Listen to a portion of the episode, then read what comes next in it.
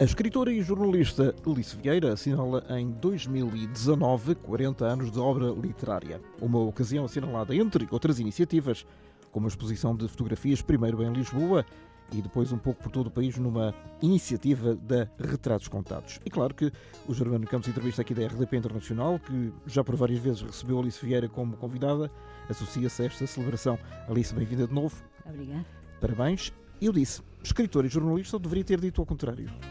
Uh, jornalista pois e escritora. devia, já sabes. Eu digo sempre isso, porque eu acho que no fundo aquilo que eu sou é jornalista.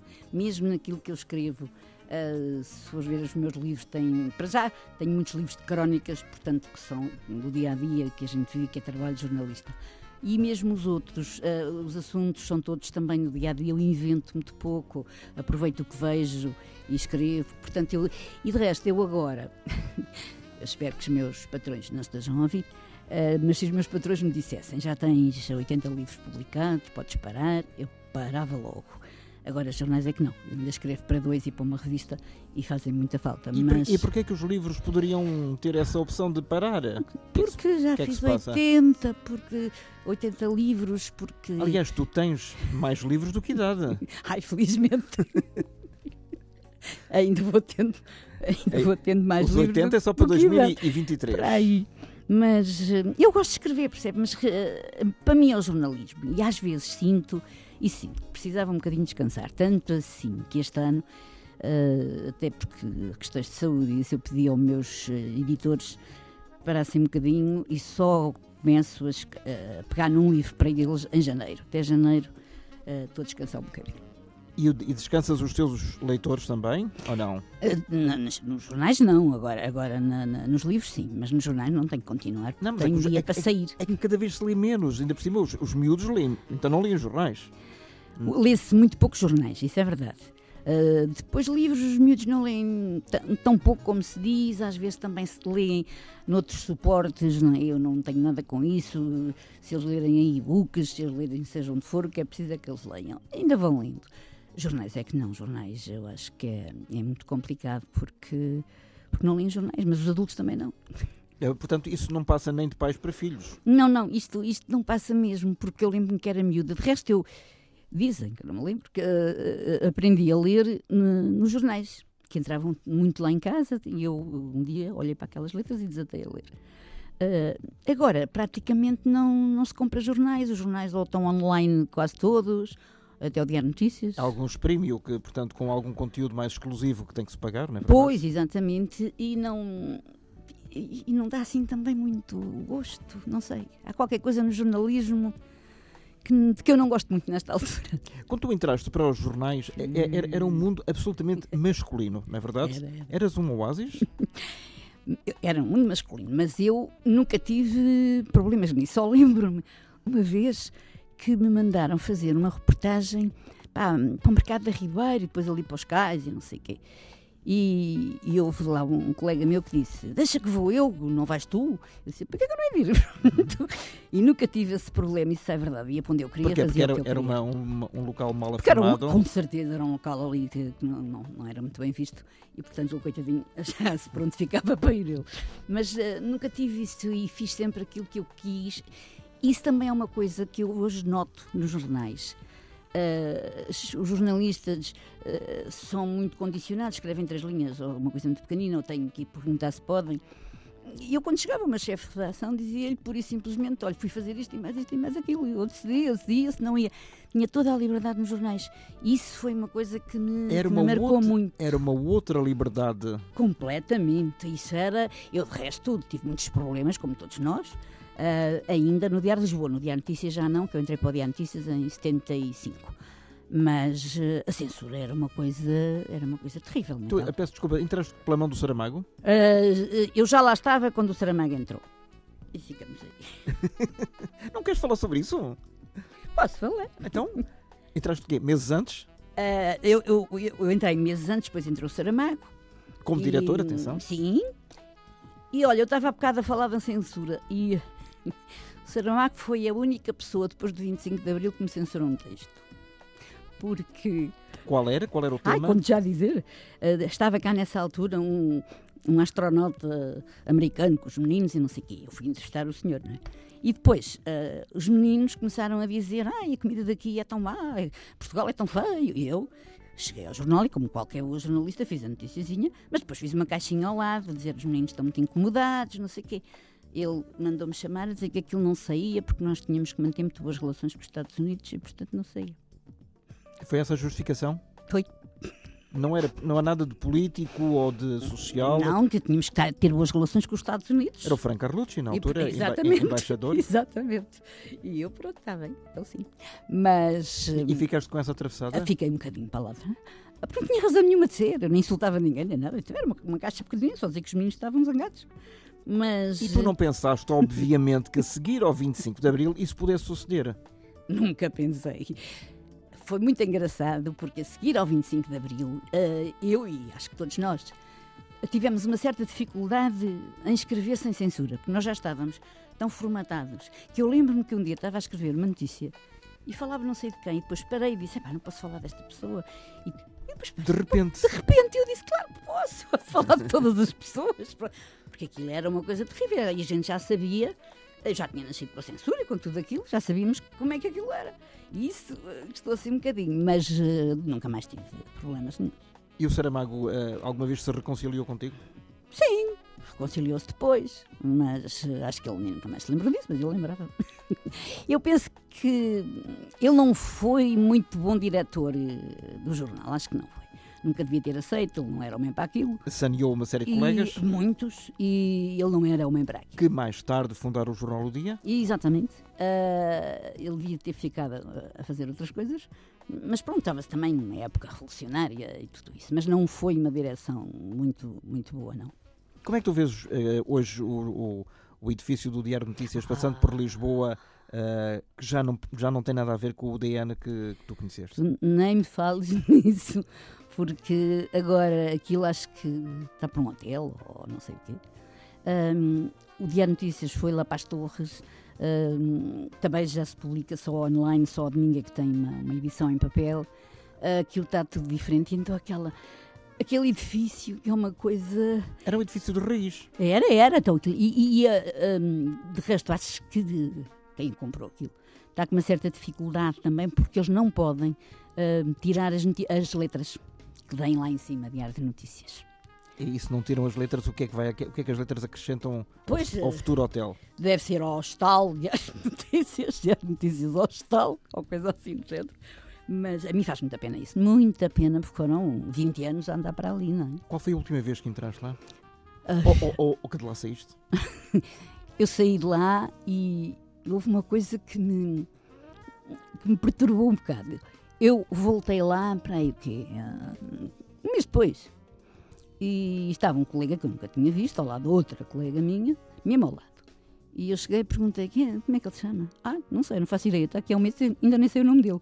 Ao lado, como é que isto era possível no nosso tempo? Porque havia, uma coisa que havia boa no, no, no Diário Notícias era, era o espírito de corpo. Camaradagem. Era, era, a gente podia não estar contente com a direção, podemos não estar contente com as coisas, mas entre nós, e tínhamos lá dentro pessoas, todas as ideias e tudo, mas dentro, connosco, ai, aquilo, aquilo de notícias era, era sagrado. Por isso é que se chamam camaradas. camaradas Exatamente. Camaradas não tem nada de depreciativo, nem não, tem nada mas, de político. Oh, oh, oh, oh, camarada é aquilo que se chama a, a todos os jornalistas. Se nos chamam colegas, a gente responde uma coisa feia que eu não digo aqui. Naturalmente, até porque tu não, não ultrapassas determinados limites. Exatamente. A propósito, já do, do, do Nobel, falamos do Saramago, já fizeste os passos com o Bob Dylan? Ou com o facto de. Não, não é ele propriamente, mas com o facto de ele ter recebido em 2016 o Nobel da Literatura. Oh, oh.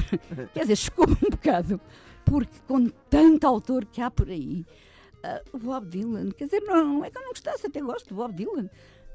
Mas pronto, por exemplo, gostei muito, porque isso é outro tipo de, de mesmo de canção e tudo.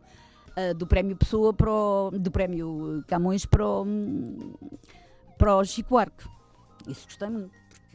Aquilo... Gostaste mais que o Jair Bolsonaro, por exemplo? Pá, isso deve ter gostado. Ai. Mas ele respondeu uma coisa tão bem, tão bem, tão bem dita, não sei se viste, que o Jair Bolsonaro disse não sei o quê, e ele disse, a recusa de Bolsonaro para mim é, uma grande, é um grande prémio, é um grande elogio. Não, o, o nome dele não estar associado exatamente, ao prémio. Exatamente, exatamente. De maneira que isso gostei, mas aquilo naquela altura pareceu-me um bocado estranho. Pronto. E de facto, uh, nessa, nesse contexto, o facto de, do prémio ser, por exemplo, apenas e futuramente, talvez, subscrito por Portugal, não é uma coisa que te choca, sendo um, país, sendo um prémio atribuído pelos dois países. Uh, nestas condições não me choca, realmente. Noutras, se calhar, chocavam, porque aquilo é entre os dois países sempre, e, mas assim não me choca nada. Tu és conhecida no Brasil? Eu no Brasil. Não, no Brasil. E tenho muitos livros publicados lá, mas é muito difícil. Um, e eu, eu, vou lá muito e tenho prémios e não sei, mas aqui não é um país enorme, não é? De maneira que de vez em quando lá vem alguém que leu. E depois é, é muito engraçado porque eu costumo dizer que tenho os livros editados no Brasil. Tenho livros em português uh, traduzidos para português. Há... Importas-te repetir, por favor? Há livros em português traduzidos para português, porque há muitas palavras, e não me venham com o acordo ortográfico, não tem nada a ver com isso, há muitas palavras que têm sentido muito diferente de uma de um português que há e, de lá. E, e, não se podem repetir, por exemplo, a palavra rapariga. Ora, essa, exatamente. Eu ia dizer essa, que é aquela que eu uso imenso nos meus livros. Onde está a rapariga, tira e põe moça. Sim, sim moça é, é, de todo inexistente em português de Portugal. Pronto. Quer dizer, e... quer dizer, quer dizer, existir existe, não é? Não é vulgarmente aplicável. Claro, e depois tenho uma frase que eu adoro num dos meus livros, que é, e a minha avó, em português, e a minha avó encheu o bolso de roçados. E aquilo no Brasil fica, e a minha avó encheu o bolso de balas. Eu acho que é muito bonito. Agora, nestas últimas edições, eles já não fazem isso, não mudam e depois põem um glossário no fim. Isto é assim, isto é assim. E acho melhor, apesar de não é, um, não é um corretor. Não, não é um glossário. é um glossário para dizer o que é que aquilo significa que está e, e assim acho melhor. Olha, e por falar nisso, achas que a malta hoje, já, já sabemos que não lê jornais, não. mas lê ou não lê livros? Ah, eu acho que sim, eu acho que li. Uh, mas aqueles obrigatórios do Plano Nacional de Leitura ou os outros? Esses pelo menos têm de ler, não é? Depois, se li Inclu mais. Incluindo os teus? Tem, pois tenho. É bom por um lado, mas coisas obrigatórias.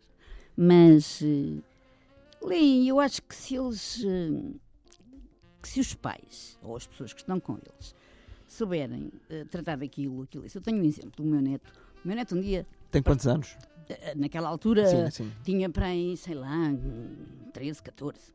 E estava a ler um livro que eu achava que era horroroso, que é um livro de um autor inglês que chama-se Robert Muchamore.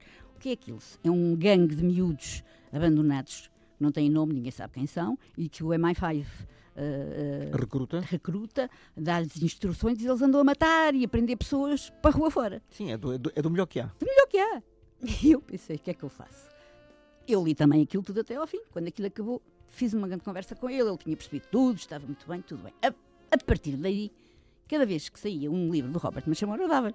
E a gente conversa, até houve uma altura em que ele chegou ao pé de mim. Avó, não me des mais deste, porque eu agora gosto mais do Fernando Namora. Assim, assim de repente? Passou, passou do dia para a noite? E eu disse assim, ai, estou tão contente. e lia tudo agora, Fernando Namora, pronto. E foi assim. Portanto, se ele tivesse dito não leias, se calhar ele deixava de ler. E é? porquê é? o Fernando Namora? Uh, para já, porque também acho que está no programa da escola. Mas uh, ainda não era a altura de ler, sabia que estava. Uh, e pegou a ler e começou a ler e gosta imenso de Fernando Namora e leu os Maias e adorou os Maias, estás a ver? Portanto, se nós não dissermos não leias isso e só lhe dermos aquilo que todos achamos que é muito bom, mas se calhar eles naquela altura não gostam temos que saber eh, fazer as coisas certas. Tu, tu achas que Os Maios do Essa de Queiroz é o livro mais recomendável para a juventude? Para, para, para, eu, se para calhar, jovens, eu se, ou não? Não, eu se calhar dava, dava aos Maias um bocadinho mais tarde, a sério. Porque, claro, eu li os mais adorei, este também, mas e há muitas pessoas que. Sabes o que é que eu fazia de vez em quando, quando havia miúdas que me diziam: Ah, tenho que ler os Maias, isto é horrível. E eu tinha a paciência de lhes mandar textos dos maias. Olha, vê lá se não gostas disto. O resto que está a seguir é um bocadinho aborrecido, mas vê lá se não gostas disto. Os certos. Exato. E elas foram lendo os certos e depois foram lendo tudo, porque nós temos que, que lhes dar, que, os ajudar também. Eles não chegam lá sozinhos, acho eu. Essa é uma excelente questão.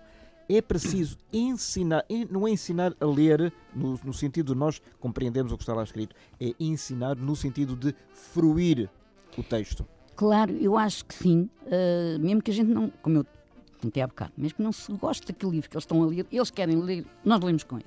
Depois vamos lhe dando outras coisas, depois vamos chamando a atenção para outras coisas. Mas repara, os pais agora também leem pouquinho, não é? E a gente agora chega a uma casa e está tudo agarrado ao smartphone e a mandar mensagens. E... Mas os pais não ficam um bocadinho frustrados também? Ou os filhos em relação aos pais? Porque, em princípio, se pedirem uma opinião aos pais, os pais não sabem dar. Pois, há uns que não sabem dar, há outros que não querem dar, e depois. Uh, é uma altura complicada, porque nesta altura. Uh, com todas as novas tecnologias uh, é, um bocadinho, é um bocadinho difícil. Eles passam a vida ali para baixo e para cima com os dedos nos, nos smartphones e sabem tudo ali. Quando tu vais às escolas e é muito hum. regularmente, não sei se todas as semanas ou pelo menos perto quase. disso, quase todas as semanas, eles fazem-te algum tipo de pergunta recorrente? Uh, faz, porque é assim, eu só vou a uma escola uh, quando os miúdos já leram alguma coisa. Eles depois, no fim, é evidente, perguntam tudo e mais alguma coisa. Mas eles têm, eles têm, curiosidade em saber o quê? Têm curiosidade em saber porque é que se escolheu, porque é que o autor uh, escolheu esta frase e não escolheu outra. Têm, porque é que eu continuei. Pelo menos, desculpa, pelo menos eh, denota que eles já leram. Ah, não, eles têm que ter lido, senão eu não vou. E eu, no outro dia disseram uma coisa que era muito verdade, que eu nunca tinha pensado nisso. Uh, normalmente, nos meus livros todos, entram muito poucas mães. Praticamente as mães não aparecem. Aparecem avós, tias, pais, mas mães não aparecem. E há um livro meu uh, que se chama Meia Hora para Mudar a Minha Vida, que aparece uma mãe jovem, linda, lindíssima, e que eu mato a meio da história. E então havia um que me dizia: Pois, tem tão poucas mães, esta era tão boa e morreu logo. mas a história era o que dava. Mas eles fazem muitas perguntas sobre sobre o que estão a ler, eh, porque é que se disse isto e não se disse de outra maneira. Um, e percebem nas entrelinhas? Ah, percebem, percebem, percebem. E, mas outra coisa também. Também depende muito, já não estou a dizer das famílias, mas depende muito dos professores.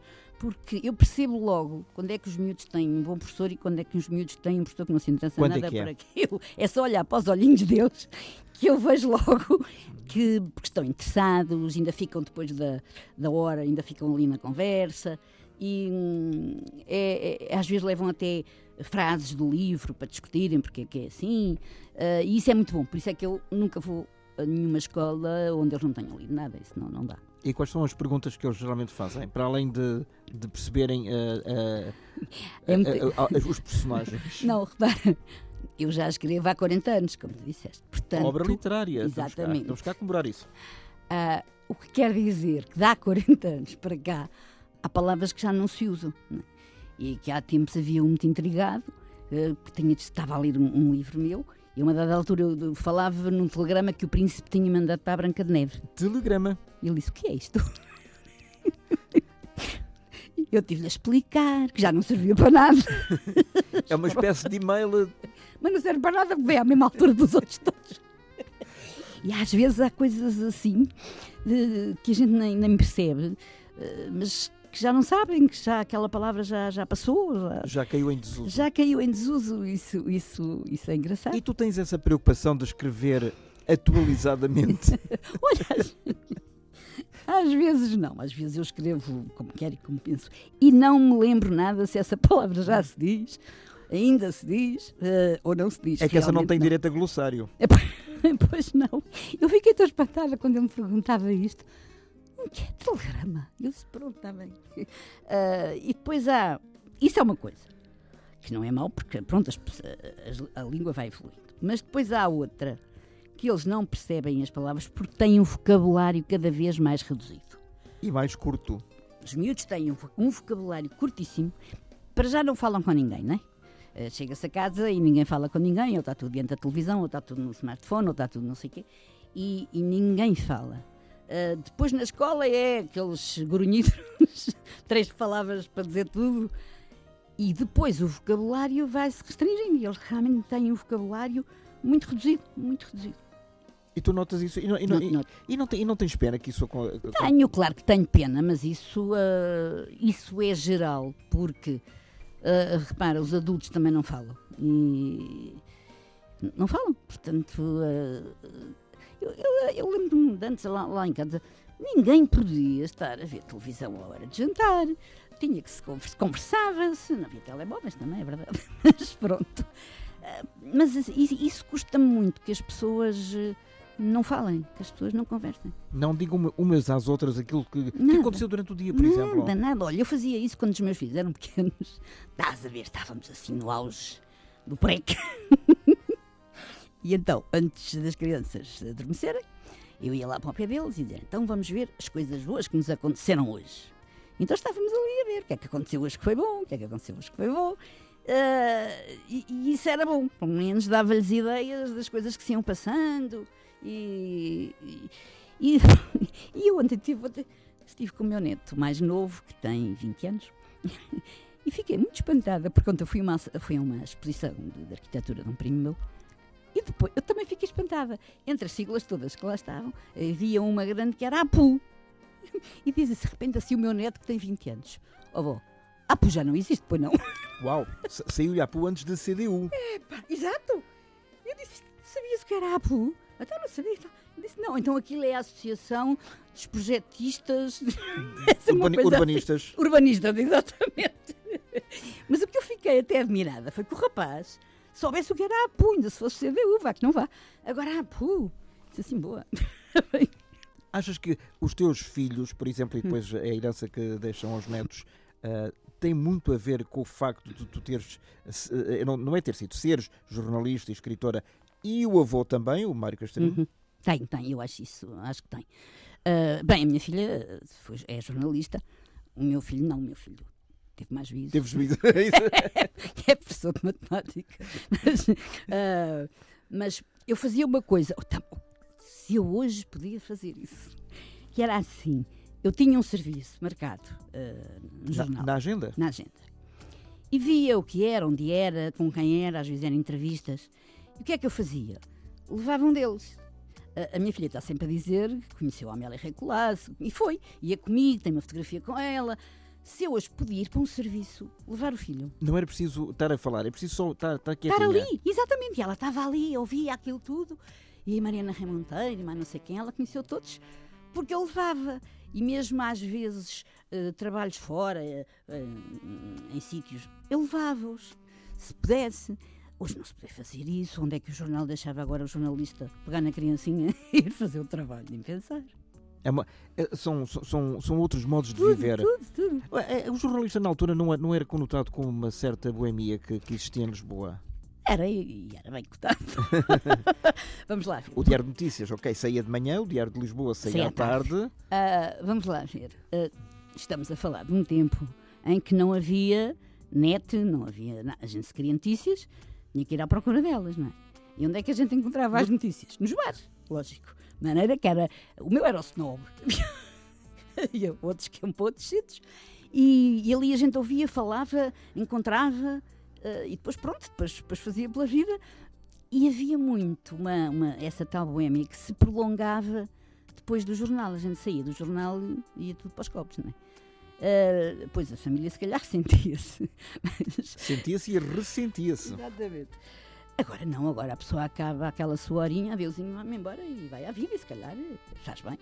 Mas uh, a mim fazia-me sempre muita falta essa, essa boêmia que a gente, que a gente tinha no, no, no after, after work. After work. after work. Porque a gente workava muito, trabalhávamos claro. a sério. A sério. E eu lembro que não tinha. E combinavam-se as coisas. Sim, não, e, não, e não tínhamos hora de saída. Está bem, o horário era às seis. Ainda, oh. ainda hoje é mais ou menos isso. Temos hora de entrada, nunca temos hora de saída, não é? Nunca. De maneira que a gente ficava ali e era o que fosse preciso, não é? Pronto. Mário Cristina, tu conheceste-o no, no Diário de Lisboa. Uhum. Foi amor à primeira vista? É, exatamente, eu estou sempre a contar isso. Eu ia a subir a escada do Diário de Lisboa porque ele tinha-me. Mas é bom sempre recordar, hein? Ele tinha-me confiado. Eu já trabalhava com textos para, para, para, para o Diário de Lisboa Juvenil e a uma dada altura ele gostou muito daquilo e ligou-me para eu lá ir. E então eu fui e estava assim a subir a escada do Diário de Lisboa e olho para cima e tenho aquela sensação nítida, para já o cheiro. Este é o trabalho que eu quero, que eu quero fazer é isto. E aquele é o homem que eu quero. Pronto. foi tão simples quanto isto. Quer dizer, demorou um bocadinho, mas foi. Mas, mas, mas o primeiro impulso é, é aquele é o mais mas verdadeiro foi de este, todos. mas foi, mas foi. Não, foi de certeza, porque para já, porque aquilo foi paixão até eu morrer. Depois, porque eu até naquela altura namorava um rapaz de quem eu gostava muito, que veio a ser o meu segundo marido depois. 40 anos depois. Mas, mas foi mesmo, e foi assim, eh, foi mesmo. O Mário Castrinho, para quem não se lembra, para, para as novas gerações é um nome que, que nada diz, foi um temidíssimo crítico de televisão, citado, aliás, em várias rábulas da, da revista e mesmo no Zip Zip, etc. Eh, agora, há uma coisa que eu queria que tu, que tu falasses, Não que é tu Zip recordasses, que era quando ele morreu, o que é que aconteceu com uma história, e aí sim, já com telemóvel, que eu acho deliciosa. Não é uma história triste. É uma Pois história muito engraçada num momento triste. Então, eu estava em casa. Eu estava em casa quando me ligaram do hospital, logo pela manhã, dizer que ele tinha morrido. E eu fiquei completamente apanhada, não sabia o que fazer, para onde é que eu vou. E a minha filha a mesma coisa. O meu filho t- eh, vivia em Inglaterra, não estava ali. E foi realmente o meu irmão que me salvou e tratou de tudo, e escolheu o fato e os sapatos, tratou de tudo. Ah, pronto, fomos para o velório, tratou tudo, mas esqueceu-se de ver se havia alguma coisa nos bolsos. E nós estávamos no velório e a dada altura começa-se a ouvir um telemóvel a tocar que estava no bolso dele. Pronto. De maneira que eu fui assim a correr, Era a única autorizada a tocar. ia ser. Eu fui para o bolso dele, tirei-lhe e fui assim ver quem é que estava a ligar àquela hora. E era um amigo que já não desligava há muito tempo. E era um amigo que se chamava José de Deus. E o Mário, na, na, na lista dos amigos, para simplificar, só tinha posto Deus. Maneira que eu olho para ali e vejo Deus. E depois sorri e digo assim para a minha filha: Olha, já lá chegou. Pronto. Dizer, Foi um momento de descompressão. foi, mas eh, houve o outro que não foi comigo, mas era um outro jornalista do, do, do Diário de Lisboa, que, que, era um tipo que barrava, com- eu, eu gostava muito, mas um tipo barrava com toda a gente, barrava com toda a gente. E, e depois um dia morreu, nós fomos ao enterro, era uma, uma trovoada, e a, e a mulher também disse para os filhos: Olha, o vosso pai já lá chegou. Era uma coisa, mas assim, há coisas eh, engraçadas, até nessas alturas há coisas engraçadas. Tu que não acreditas muito em Deus. Acredito, acredito. Acreditas? Sou católica, ora já. E de esquerda? Espera. De esquerda. Espera aí. Eu sou católica. Agora, o meu marido, que era comunista convicto, também era católico. E era uma coisa que muitas pessoas não percebiam. Não era antagónico? Não, não é. Nada. E, e, e, e, por exemplo, quando às vezes eu tinha lá à porta as testemunhas de Jeová, se era eu que atendia, Ao sábado de manhã. se era eu que atendia, dizia sempre, pá, minha senhora, desculpe, estou ali a fazer o pequeno almoço, agora não pode. Se era ele, mandavas entrar. E ele lá passava. E começava a discutir com ela. E tentava convertê-los, não? mas pelo menos que estava a contar-lhes outras- coisas. E as pessoas, passado um bocadinho, caíam-se todas embora. Mas era, e de resto, até à, à morte, eu trabalhei muito com os missionários combonianos, e, mas era muito engraçado porque às vezes as pessoas entendiam mal eh, que uma pessoa fosse comunista e fosse do PCP. Não sei, não vejo porquê. Não há, não há razão para estar eh, eh, Nenhuma. entre, entre o comunista e o, e o- e o católico. Falámos aqui na- em que tu vais a muitas escolas, vais a lares de terceira idade. Olha, por acaso gostava, só fui a lares de terceira idade quando estava a trabalhar em Bordeus, estranhamente. Aí fui, eu estava, estive lá muito tempo, e às escolas, e depois um dia levaram a um lar da terceira idade. E foi muito bom, e eu acho que aqui está-me a dar uma ideia que eu vou lá dar também na minha editora. Eu acho, eu Ah, acho que sim. Eu acho que sim. Acho que, acho que era uma boa ideia, porque as pessoas precisam tanto de falar, como eu te disse, não é? E estão, às vezes, estão sozinhas naqueles lares, não é? E... Mesmo que eles não conheçam a tua obra, sabem? Não, não é por Isso não é- não- não é preciso. tem nada a ver com isso. De resto, eu até tenho um livro ah, que se passa num lar da terceira idade, que é às 10 a porta fecha. E, e portanto, era uma ideia. Eu acho que os, os- os mais velhos também precisam de conversar e de, e de falar com as outras pessoas. Eu- Não eu achas acho que deveria ser obrigatório, e aqui atenção, obrigatório entre aspas, aspas. naturalmente, muitas aspas, as pessoas eh, escreverem para outros ou gravarem ou registarem em vídeo as suas memórias, porque as, as histórias delas morrem com, com o seu desaparecimento físico. Eu acho que sim. E há, há muitas às vezes que eu sei que estão a escrever umas coisas, mas depois eh, têm medo de mostrar e não sei o quê. Mas acho que deviam para, hum, para serem as, as memórias de, daquilo. Olha, eu trabalhei muito tempo também na, no, na Argentina, na província do El Chaco, que é a província mais miserável da Argentina. Tem a cidade capital e a cidade da resistência, só tem uma, uma rua alcatroada, já podes ver. Mas há lá um tipo extraordinário, que tem uma organização extraordinária, que se chama Mempo de Jardinelli, e o que é que ele faz? Faz isso. Faz uh, o contacto das avós com os netos ou com as outras pessoas. As avós escrevem, se lembram do que passaram, e na Argentina passaram muita coisa, como sabes.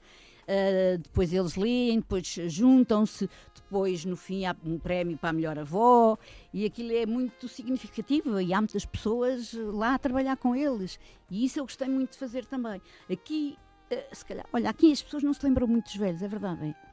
Não se lembra, não. Exceto aí algumas organizações, e aqui entra o meu outro ah, convidado, ah, sim, que é o Nelson Mateus. Bem-vindo, Nelson, mais uma vez. Os Retratos Contados, que é uma, uma plataforma, uma sim. iniciativa, o que queira chamar, que já cá vieste também várias vezes falar sobre isso. Uh, antes de mais, a Alice é um exemplo fabuloso uh, de envelhecimento Ativo. ativíssimo. Ativíssimo, ativíssimo. E, e é engraçado, eu, eu, estava aqui em pulgas para intervir que temos, mas tenho estado aqui a fazer um esforço enorme para estar calado.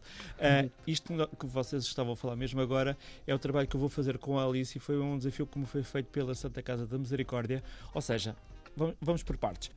Oh, Alice, oh, este ano, ao comemorar os 40 anos de obra literária, fiz o desafio ao Colombo porque não receberem uma exposição que fosse uma retrospectiva de vida da Alice. E no fundo é isto tudo que tu tens estado a falar com a Alice no programa. A exposição não é sobre a escritora, é sobre a mulher que vai para além da escritora, sobre a mulher que, esteve, que teve uma infância muito conturbada, sobre a mulher que conheceu o Mário Castrinho, um homem 23 anos mais velho e casado, é uma mulher que tinha tudo para dar errado e é uma mulher que teve tudo para que, que enfrentou a vida para, para e, e tem tudo para dar certo. A mulher que é mãe de dois filhos avó de quatro netos e que diz com muita graça que teve a vida que quis, os homens que quis, os filhos que quis, portanto tem tudo, tem tudo o que é para ser feliz. Fiz uma parceria recentemente com a Santa Casa é o que é que vai acontecer? A exposição, quando sair do Colombo, vai ser itinerante por Portugal fora e, e, com o apoio da Santa Casa. E um dos compromissos que eu assumi com a Santa Casa foi mesmo isso. A Alice está um pouco cansada, e aqui cansado eu digo entre aspas, de ir às escolas e de ter sempre um público muito jovem. Daí a minha pergunta sobre a terceira idade. Até porque a Alice tem quatro livros de poesia, tem vários livros de crónicas e é o exemplo para a sociedade. Então a proposta que eu fiz à, à, à Santa Casa foi de fazer algumas tertúlias, não estou a, não estou a falar com, com pessoas só de lares, mas com pessoas da idade da Alice e outras mais novas, uh, para para as pessoas perceberem o que é que é. Ou outras mais velhas, porque Sim, não? Até porque, não. A, a, até porque a Alice, quando a Alice casou, toda a gente dizia que ela ia ser enfermeira do marido e acabou por ser um pouco o contrário. Então é estes temas que nós vamos abordar com as pessoas da Santa Casa. O que é que é ser cuidador, o que é que é o envelhecimento ativo, o que é que a Alice aos 76 anos faz para se manter com esta atividade que não para. E o que é que é Alice? Qual é o segredo? Trabalhar muito. Uh, o, mas é engraçado. O corpo e a mente? O, o, o corpo e a mente. E é tão verdade isso que eu, a mente, uh, nestes dois últimos anos não tem andado assim muito bem. É porque a mente capta. A mente capta. Não tem eu, sei, eu sei que a língua portuguesa é muito traiçoeira, é muito traiçoeira mas percebes mas que a mente capta. E eu não tenho andado assim muito bem. O meu segundo marido morreu há dois anos e que isto não, não está bom, ainda não fiz o luto, como diz a psiquiatra. E é numa psiquiatra. E ontem eu tinha que lhe telefonar, dizer se estava bem, quando é que marcávamos o trio, liguei-lhe e disse, olha doutora, eu tenho tanto trabalho, tanto trabalho, não tenho tempo para estar mal. A cabeça não me dói, não tenho angústias, não tenho nada. Vamos esperar mais um bocadinho, porque eu acho que o trabalho é essencial. Se nós, se eu não tenho trabalho, uh, tá bem, também escusa de ser tanto como agora, mas... Eu... Um dia, quando isso não acontecer, vais sentir a, a maior, pois vou, pois o maior dos vazios. Mas Portanto, é, é, melhor, é melhor fruir. É isso que eu digo não, diariamente. Quando ela pergunta o que é que temos para fazer esta semana, eu digo: olha, temos isto, isto, isto, isto. A tia folga Só. E eu, eu pergunto mas folgar para quê? É perder tempo, folgar é perder tempo. Exatamente. mas, uh, mas realmente o, o dá-nos uma energia, o trabalho, e, e, sobretudo, evidentemente, estou a falar de trabalho que uma pessoa gosta de fazer. Não Sim, que faz com prazer. E que faz com prazer. Não, se calhar as pessoas que estão aí empregadas não gostam. Mas eu faço, fiz tudo sempre por prazer. Eu nunca, mas é verdade, eu nunca fiz nada que não fosse por prazer, nem sequer aquelas aquelas notícias de cinco linhas que a gente tinha que fazer no jornal. Eu até isso fazia por prazer. Não sou capaz de fazer nada por frete ou porque me obrigam. Olha, deixa-me não. deixa-me só fazer parênteses. Diz, diz. Eh, eu conheci muito bem, e tu também, o Vitor Direito, que durante muitos Oh, anos foi, foi fundador e diretor do. Correio da Manhã. Sim. Ele escrevia uma coisa na última página que era o bilhete postal, que em três linhas É- é era genial. É Eu acho que é muito mais difícil em três linhas contar uma história ou Sim, dar é. uma opinião do que estar ali uma página inteira. Ah, mas isso eu digo sempre, quer dizer, cinco linhas é ou uma dez arte. é muito mais difícil do que a gente, Ui. do que a gente escrever para aí folhas e folhas, não é? Isso, mas ó, isso também nós aprendíamos antes. Eh, no jornalismo, que era se eu posso escrever uma coisa em cinco linhas, porque é que é de escrever em dez? Era não abusar dos adjetivos. Eu ainda hoje tenho um pavor doido dos adjetivos. Isso aprendia-se, não é? Eh, e o Vitor Direito tinha essas, essas páginas que eram. Era o mestre. Era o mestre. Era o mestre. Olha, a última vez, Nelson, que, Sim. que estiveste cá foi com a Fernanda Freitas em setembro Sim. passado. Eh, Para aliás, falar do encontro da Voz do encontro, eh, que entretanto decorreu no final, no final Sim, de setembro. Fim de semana de Eh, setembro no Estoril. Tiveste eh, a amabilidade de vir estrear eh, essa iniciativa neste programa. Claro Como é que tiveste a amabilidade de nos convidar. Correu muito bem. A Alice Vieira foi uma das participantes nesse evento, onde foi dar o seu testemunho como neta e como avó, e está, e tivemos a falar bast- bastante sobre isto, do envelhecimento ativo. E, e isto é uma luta que não para. Nós te- temos que falar sobre as coisas. E eu falo muitas vezes disso com, com, com a Alice. As pessoas têm muita aversão ao medo da palavra morte e, e fogem dela. Não vale a pena fugir porque ela vem, vem, vem ter connosco. Mas quando mais tarde vier, melhor é. Por isso não vale a pena as pessoas ficarem em casa com medo e sentadas à espera.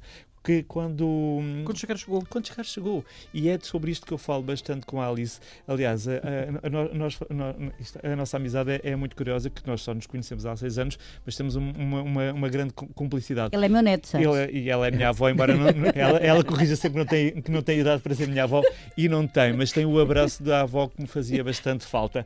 E penso que de, de uma forma muito modesta também consigo dar-lhe o, o- o carinho de, de neto Sim, senhora. e, aliás, aí está um- uma diferença de, de idades. A Alice troca com alguma frequência de telefone e vai para os smartphones. Ah, e, e tomaria eu que a minha mãe tivesse uma aptidão para os smartphones como a Alice tem.